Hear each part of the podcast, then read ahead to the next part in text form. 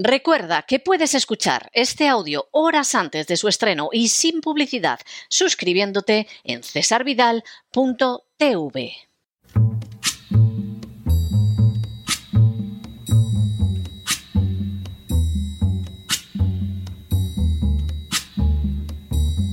La voz con César Vidal, desde el exilio. When the night has come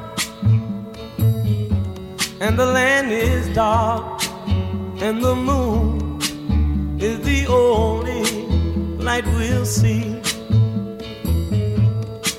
No, I won't be afraid. Oh, I won't be afraid just as long as you stand, stand by me. Muy buenos días, muy buenas tardes, muy buenas noches y muy bienvenidos a esta nueva singladura de la voz. Soy César Vidal, hoy es el lunes 23 de enero de 2023 y me dirijo a los hispanoparlantes de ambos hemisferios, a los situados a uno y otro lado del Atlántico y como siempre lo hago desde el exilio. Corría el año 39 después de Cristo cuando el Imperio Romano se vio azotado por una crisis económica. Las razones de la crisis llegaban directamente al emperador Calígula, que entre sus inmensos gastos gustaba de consumir perlas de astronómico precio disueltas en vinagre o proporcionaba a los comensales de la corte imperial platos en cuya elaboración se incluía el pan de oro. Para enfrentarse con la crisis nacida de sus despilfarros, el emperador Calígula decidió adoptar una serie de medidas que le permitieran apoderarse del dinero de sus súbditos. De esta manera, multiplicó las multas a sabiendas de que no existía ninguna justificación para las mismas. Así, el sistema de multas le permitió no solo cobrar dinero, sino también hacerse con valiosos inmuebles de aquellos que no podían pagarlas. Igualmente, Calígula ordenó al pueblo de Roma que le prestara dinero y estableció también nuevos impuestos en los procedimientos judiciales, las bodas y la prostitución. Incluso Calígula se lanzó sobre las herencias de tal manera que pasaran a sus manos en lugar de a los herederos. En el colmo del afán recaudatorio, Calígula llegó a establecer un prostíbulo en palacio en el que debían servir mujeres de alta alcurnia y cuyos beneficios iban a parar a sus manos. Quizá no resulte tan sorprendente la manera en que Calígula fue sumando medida tras medida para despojar de sus bienes a los ciudadanos romanos, si se tiene en cuenta que fue también el primer emperador que se atrevió a proclamarse Dios en público. Sin embargo, los abusos tiránicos de Calígula no duraron. En el año 41, Casio Querea, un oficial de la Guardia Pretoriana, al que Calígula había insultado por no haber recaudado suficientes impuestos, dio muerte al emperador cuando se encontraba celebrando unos juegos. Roma entonces suspiró aliviada. En las últimas horas hemos tenido nuevas noticias sobre los comportamientos que caracterizan la acción de la agencia tributaria. Sin ánimo de ser exhaustivos, los hechos son los siguientes. Primero, el inmenso despilfarro perpetrado por los gobiernos españoles de Rodríguez Zapatero, Rajoy y Sánchez ha obligado a este último a solicitar una vez más fondos europeos. Segundo, a fin de que el gobierno español pueda recibir esos fondos europeos, la Comisión Europea le ha ordenado que elabore un informe independiente sobre la acción de la agencia tributaria. Tercero, semejante informe se encargó a la Fundación FIDE y del mismo se desprende la práctica de una serie de abusos que perpetra de manera sistemática la agencia tributaria. Cuarto, el informe en el que han participado una veintena de expertos fiscales de primer nivel, entre los que se cuentan altos funcionarios de distintos ámbitos de la Administración tributaria, cuestiona la práctica de atacar lo que definen como casos patológicos con normas que luego se aplican de manera generalizada a todos los contribuyentes. Quinto, el informe recuerda que preservar las garantías de los contribuyentes pasa por observar los principios de audiencia previa, motivación de las actuaciones administrativas y proporcionalidad, formuladas y reconocidas con carácter general, pero que en la práctica presentan disfunciones en su aplicación concreta. Sexto, el informe se refiere, por ejemplo, a las objeciones planteadas por el Tribunal Supremo a las inspecciones por sorpresa de la agencia tributaria en los domicilios de presuntos defraudadores en busca de pruebas de fraudes fiscales. Aunque tuvo lugar una modificación de estas actuaciones a causa de una resolución contraria del Tribunal Supremo, el informe sostiene que esta práctica sigue ofreciendo dudas sobre su encaje constitucional y sobre la observación de las necesarias garantías para los contribuyentes, lo que podría derivar en futuros problemas en los tribunales. Séptimo, el informe también detecta problemas con el modelo regulado para que los contribuyentes que operan con criptomonedas declaren sus operaciones, ya que se establece la obligación de que justifiquen el origen y el valor de sus monedas virtuales, algo que no siempre se puede hacer y cuyo incumplimiento puede acarrear severísimas sanciones por la legislación antiblanqueo. Octavo, el informe pone en cuestión también el encaje constitucional de la aplicación generalizada de medidas cautelares para garantizar el cobro de las deudas tributarias. Esos embargos preventivos que se practican de manera sistemática erosionan las garantías de los contribuyentes y les pueden causar perjuicios innecesarios. Séptimo, Igualmente, el informe carga contra la denominada lista de morosos del Ministerio de Hacienda, en la que se incluye a contribuyentes con supuestas deudas tributarias superiores a 600.000 euros. Según la evaluación realizada por FIDE, esta medida es inaceptable ya que expone a escarnio público a contribuyentes que pueden no tener nada que ver con la generación de la deuda tributaria, además de a otros que mantienen esas deudas por estar incursos en un procedimiento concursal. En otras palabras, que no pagan porque es imposible que lo hagan. Según FIDE, su utilización se ha desvirtuado para convertirse más bien en una nueva herramienta recaudatoria. Noveno, el informe critica también la limitación a mil euros de los pagos en efectivo en el tráfico comercial.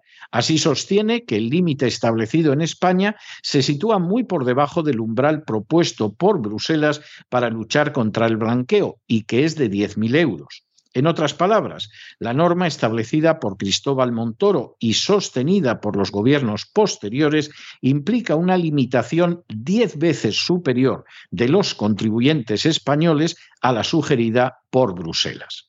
Décimo, el informe de la FIDE también señala que el valor de referencia de los activos inmobiliarios incluye defectos estructurales que están determinando los impuestos que pagan los contribuyentes y que deberían resolverse un décimo. El informe de la FIDE defiende que la SICAP, una de las creaciones del gobierno socialista de Felipe González para evitar que los muy ricos paguen impuestos, pasen al control de la inspección de Hacienda, pero advierte de que habrá que crear un nuevo instrumento para evitar las fugas de capitales a otros países. Y duodécimo, uno de los aspectos más importantes del informe es que señala cómo la agencia tributaria no tiene en cuenta el denominado derecho al error y así en lugar de apreciar lo que pueden ser simples equivocaciones del contribuyente a la hora de declarar, las penas de manera salvaje, multiplicando la cuantía del pago que debería hacer.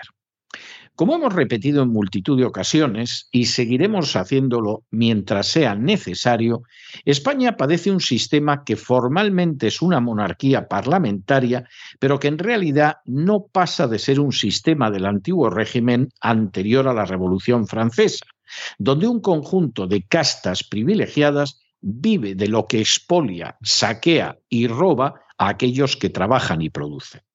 El sistema fiscal permite así mantener a una Iglesia católica a la que no mantienen sus propios fieles, crear infinidad de entidades de ninguna utilidad práctica, pero donde se colocan ejércitos de paniaguados, cubrir los agujeros de los bancos y demás empresarios que se benefician además de contratos y prebendas jugosas, pero sin ninguna utilidad pública Mantener a cuerpo de rey a entidades totalmente parasitarias como los sindicatos, los partidos políticos y los lobbies homosexual y feminista. Y todo ello, además, multiplicarlo por 17 gobiernos y administraciones autonómicas de las que se podría prescindir en su totalidad sin perjudicar a los ciudadanos. Para mantener ese inmenso sistema de latrocinio se recurre a la mentira y a la violencia. Se miente a la población afirmando que el robo masivo y sistemático que sufren es para mantener servicios como la sanidad y la educación, lo que es absolutamente falso, porque la parte del león de los gastos va a parar a las castas privilegiadas y a sus paniaguados y porque además los supuestos servicios no se prestan. La educación en España es deplorable, dando lugar a una primaria y secundaria para semianalfabetos y a una vergonzosa universidad en la que ni una sola de las universidades españolas se encuentra entre las 100 primeras. La sanidad roza lo tercermundista, no cubriendo, por ejemplo, servicios indispensables como la odontología o las terapias psiquiátricas que vayan más allá del despacho de psicofármacos, y abandonando a su suerte a los que sufren enfermedades como la ELA o necesitan medicinas que sirven, por ejemplo, para combatir ciertas formas de cáncer. Por el contrario, cubre las operaciones de cambio de sexo. Y todo ello, por no hablar de una inseguridad en las calles que, por supuesto, no recibe una mínima garantía de que será neutralizada. En realidad, si el principio de que cualquier persona deja de pagar un servicio contratado cuando no se le suministra se aplicara a España, los españoles estarían más que justificados desde hace muchos años para haber dejado de pagar impuestos. Junto a esas mentiras que ocultan la triste realidad española, hay que tener en cuenta también la violencia sistemática ejercida por la agencia tributaria, cuyos esbirros perciben bonus de cuyo contenido se niegan sistemáticamente a dar cuentas, mientras pierden más del 51% de las causas que llegan a los tribunales.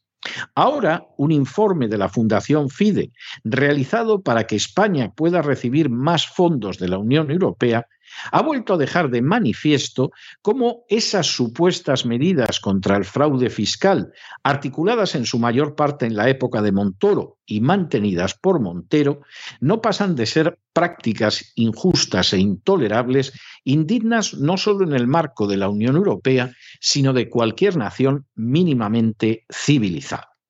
El que se multen las simples equivocaciones de los contribuyentes con sanciones astronómicas. El que se puedan embargar sus cuentas bancarias y bienes causando un enorme daño cuando no existe una resolución judicial última. El que las decisiones las adopten no jueces ni magistrados, sino buscabonus, que son parte interesada en el asunto. El que las inspecciones se realicen por sorpresa y sin garantía alguna el que se limite a mil euros la cantidad para pagos en efectivo, lo que es diez veces menos de lo que recomienda la Comisión Europea, el que se utilice una lista de supuestos morosos que muchas veces no lo son, estas y otras medidas propias de un Calígula al frente del Ministerio de Hacienda aparecen como totalmente inaceptables. De ellas se han derivado solo daños patrimoniales de cuantía a gente inocente, pero también daños muchas veces mayores como el cierre de empresas y el desempleo de miles y miles y miles de personas. También un grave daño para la imagen pública de inocentes incluidos en las listas de morosos. También un daño para la salud de muchos de los acosados injustamente. También un daño que ha derivado no pocas veces en la enfermedad y la muerte de los acosados. También un daño que ha concluido en ocasiones con el suicidio del perseguido injustamente por los buscabonus de la agencia tributaria. Y también en una esclavitud tiránica e intolerable que afecta al conjunto de la población. Todo ello, además, sin que los buscabonus que han ejecutado tan execrables acciones, o un ministro como Montoro, que en sede judicial reconoció haber financiado el golpe de Estado en Cataluña, hayan rendido cuentas ante los tribunales. Ahora nos queda por ver si efectivamente estas conductas verdaderamente criminales van a desaparecer como condición para la recepción de fondos europeos o si habrá que esperar a que la Guardia Pretoriana acabe con seres que, al igual que Calígula, se consideran a sí mismos dioses mientras se dedican a robar a manos llenas a los contribuyentes. Pero no se dejen llevar por el desánimo o la frustración. Y es que a pesar de que los poderosos muchas veces parecen gigantes, es solo porque se les contempla de rodillas y ya va siendo hora de ponerse en pie. Mientras tanto, en el tiempo que han necesitado ustedes para escuchar este editorial, la deuda pública española ha aumentado en más de 7 millones de euros, que en parte va a pagar bonus a gente que no tiene la menor decencia moral y que perpetra unas conductas que ahora mismo pueden hacer que peligren los fondos de la Unión Europea que vendrían a España. Muy buenos días, muy buenas tardes, muy buenas noches. Les ha hablado César Vidal desde el exilio. Que Dios los bendiga.